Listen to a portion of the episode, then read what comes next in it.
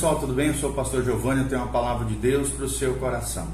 E hoje nós vamos falar sobre o contentamento cristão. O contentamento cristão, trazendo aqui o exemplo do apóstolo Paulo. Nós já falamos sobre o poder da, da, da gratidão, falamos numa outra pregação sobre os obstáculos à gratidão e agora, com a graça de Deus, vamos terminar falando sobre esse princípio, esse antídoto principal contra a ingratidão, que é o contentamento cristão, a vida simples, saber perceber a graça de Deus em todas as coisas na nossa vida.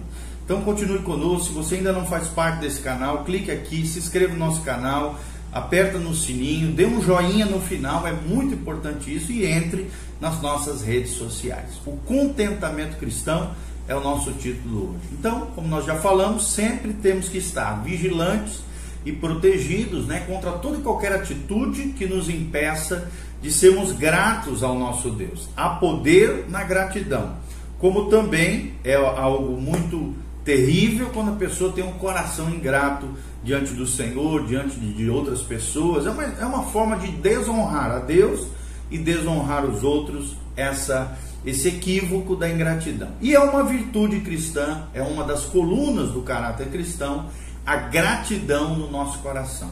É a base da nossa adoração. A gratidão também é uma das chaves para uma vida abundante, uma vida de felicidade. Então temos que estar vigilantes, protegidos contra qualquer atitude que nos impeça de sermos gratos a Deus por tudo aquilo que Deus tem nos dado na nossa vida, na nossa história, na nossa trajetória. E a melhor maneira de, de, de manter essa atitude de gratidão é sentir-se contente, o que basicamente significa estar satisfeito com aquilo que somos em Cristo e aquilo que Deus nos dá e com as circunstâncias nas quais o próprio Deus nos colocou. Então, em primeiro lugar, amados, o contentamento significa obedecer à autoridade da Escritura, ou seja, da Bíblia. Com relação a isso, Hebreus 13, 5 diz: Seja a vossa vida sem avareza, contentai-vos com as coisas que tendes, porque ele tem dito: de maneira alguma te deixarei, nunca jamais te abandonarei. Hebreus 13, 5. Então, o contentamento cristão é isso. Ele também pode ser aprendido, como eu já falei, segundo o exemplo do apóstolo Paulo. Paulo é o grande, né? É, é criador, teórico desse conceito cristão chamado contentamento.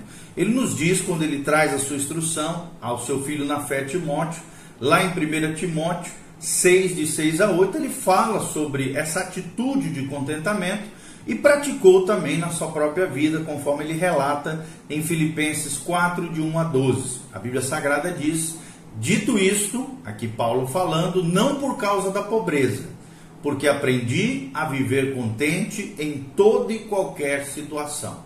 Tanto sei estar humilhado, como também ser honrado.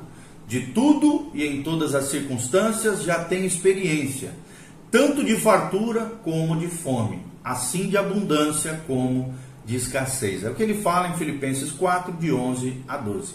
E essa é a perfeita descrição, amados, de um homem contente o contentamento de Paulo não era resultado, amados, das circunstâncias perfeitas na sua vida. Pelo contrário, quando ele escreve aos Filipenses, né, Paulo estava preso na cidade de Roma.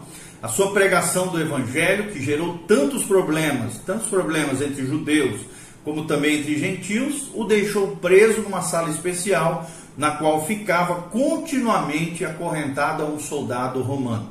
O apóstolo ali estava em condições extremamente restringidas, com acesso somente às necessidades básicas para sua subsistência. Então, estar acorrentado a um soldado era provavelmente até pior do que estar na sua própria cela ou numa cela com outros prisioneiros. Paulo não tinha nenhuma liberdade, nenhuma mobilidade ou privacidade, e no seu isolamento, dos amigos e companheiros também estava e era constantemente lembrado daquela situação, aprisionado aquele guarda.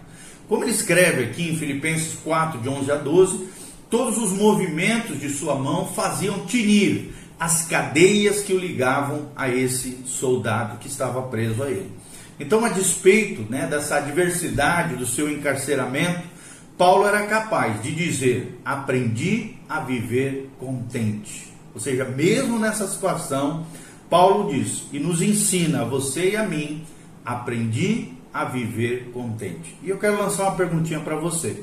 Você tem aprendido a viver contente com aquilo que você é em Deus, com aquilo que Deus tem dado na sua vida, com aquilo que, sabe, todas essas coisas que nós estamos pensando juntos aqui. Isso é contentamento. Paulo é um exemplo para nós de contentamento. Em Filipenses 4:11 também Paulo usa uma palavra grega simples para o termo bíblico contente, que significa ter o bastante ou ser o suficiente. Também se aplica a alguém que não precisa de nenhum tipo de ajuda. Aparentemente parece até ridículo, né, que Paulo, que nada tinha, pudesse confiantemente afirmar que não precisava de nada, porque ele já tinha tudo. Ele já tinha o Senhor, o provedor, o Senhor que é nosso pastor e nada vem nos faltar. No entanto, é claro, pela graça de Deus, ele havia aprendido a estar contente em toda e qualquer situação.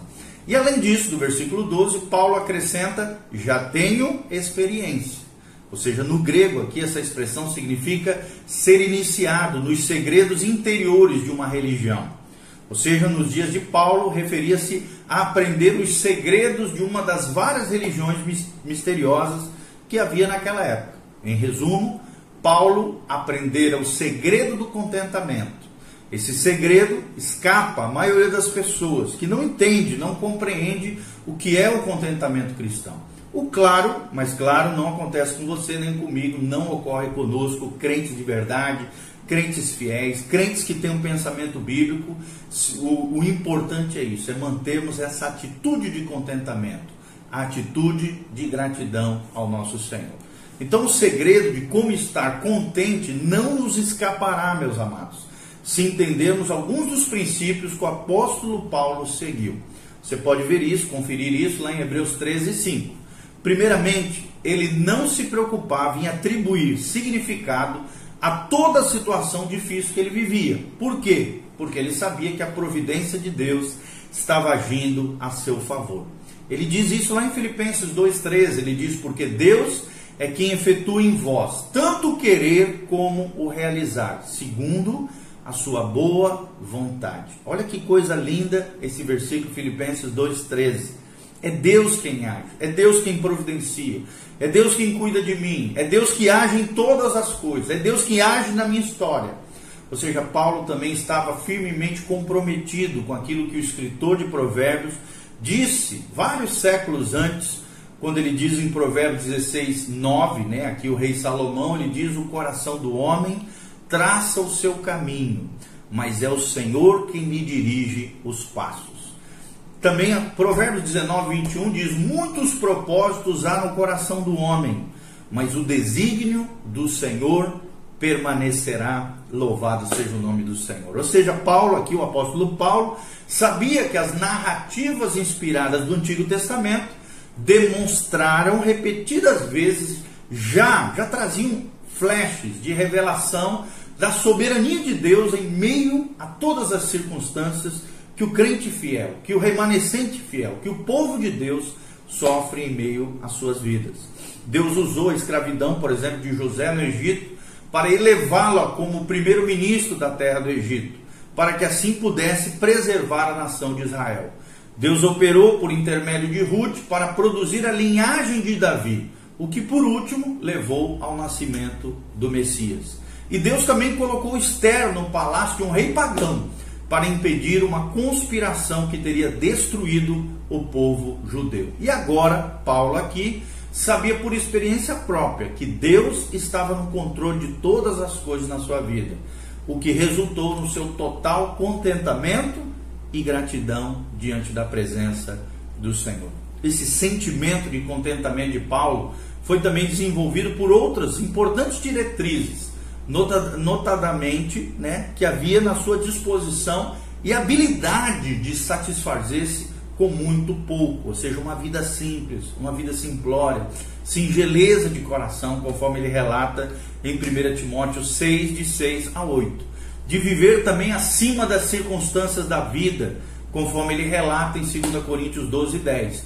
de confiar somente no poder e na provisão de Deus, conforme ele relata em Gálatas 2:20, Efésios 3:16, Filipenses 4:13, e também estar totalmente preocupado com o bem-estar dos outros, conforme nos relata em Filipenses 2 de 3 a 4 e Filipenses 4:17 tá bom? Esses aspectos né, do contentamento cristão nos ajudam a reforçar a atitude da nossa gratidão cristã. Seja grato às pessoas da sua vida, mas seja principalmente grato ao Senhor. Quem é grato ao Senhor é grato às pessoas da sua vida.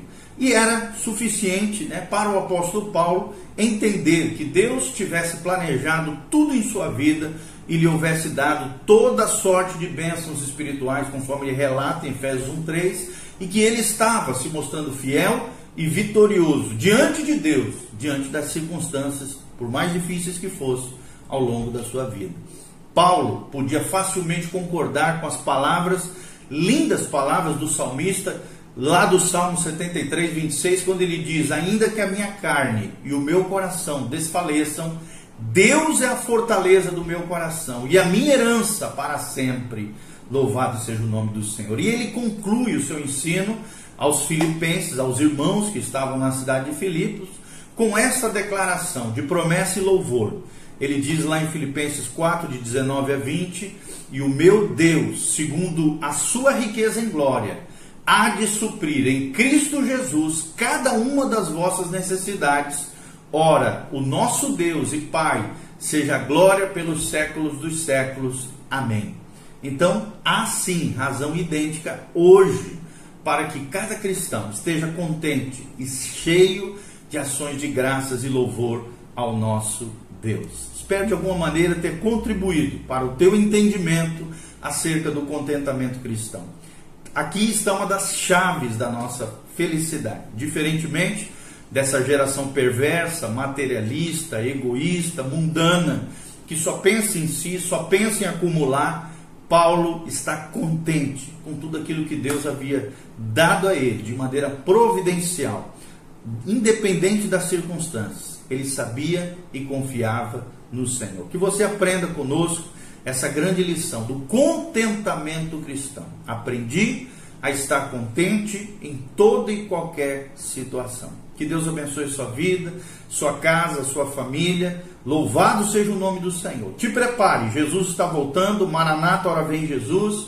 Jesus vem para buscar uma noiva adornada, santificada, consagrada, aliançada com o Senhor, fiel, que vive a vida da fé, confiante na obra de Jesus de Nazaré, lavados pelo sangue de Jesus, purificados pelo sangue do Cordeiro imolado e que obedecem à palavra de Deus, às Escrituras sagradas, levam Deus a sério, vivem uma vida em santidade e temor diante do Senhor. Que Deus abençoe você, sua casa, sua família, dê um joinha, faça seus comentários. Nós estamos aqui para responder, tirar suas dúvidas. Compartilhe experiências suas conosco através dos comentários ou através das nossas redes sociais. Não esqueça de nos seguir nas redes sociais. Se quiser semear também no nosso ministério, exerça sua generosidade, abençoe esse ministério de pregação da palavra, que Deus te abençoe, amados, e não esqueça de seguir betelonline.com.br e o nosso também Instagram, arroba PRGIO, Pastor Gil. Deus vos abençoe, a graça de Jesus esteja sobre todos vós. Amém e amém.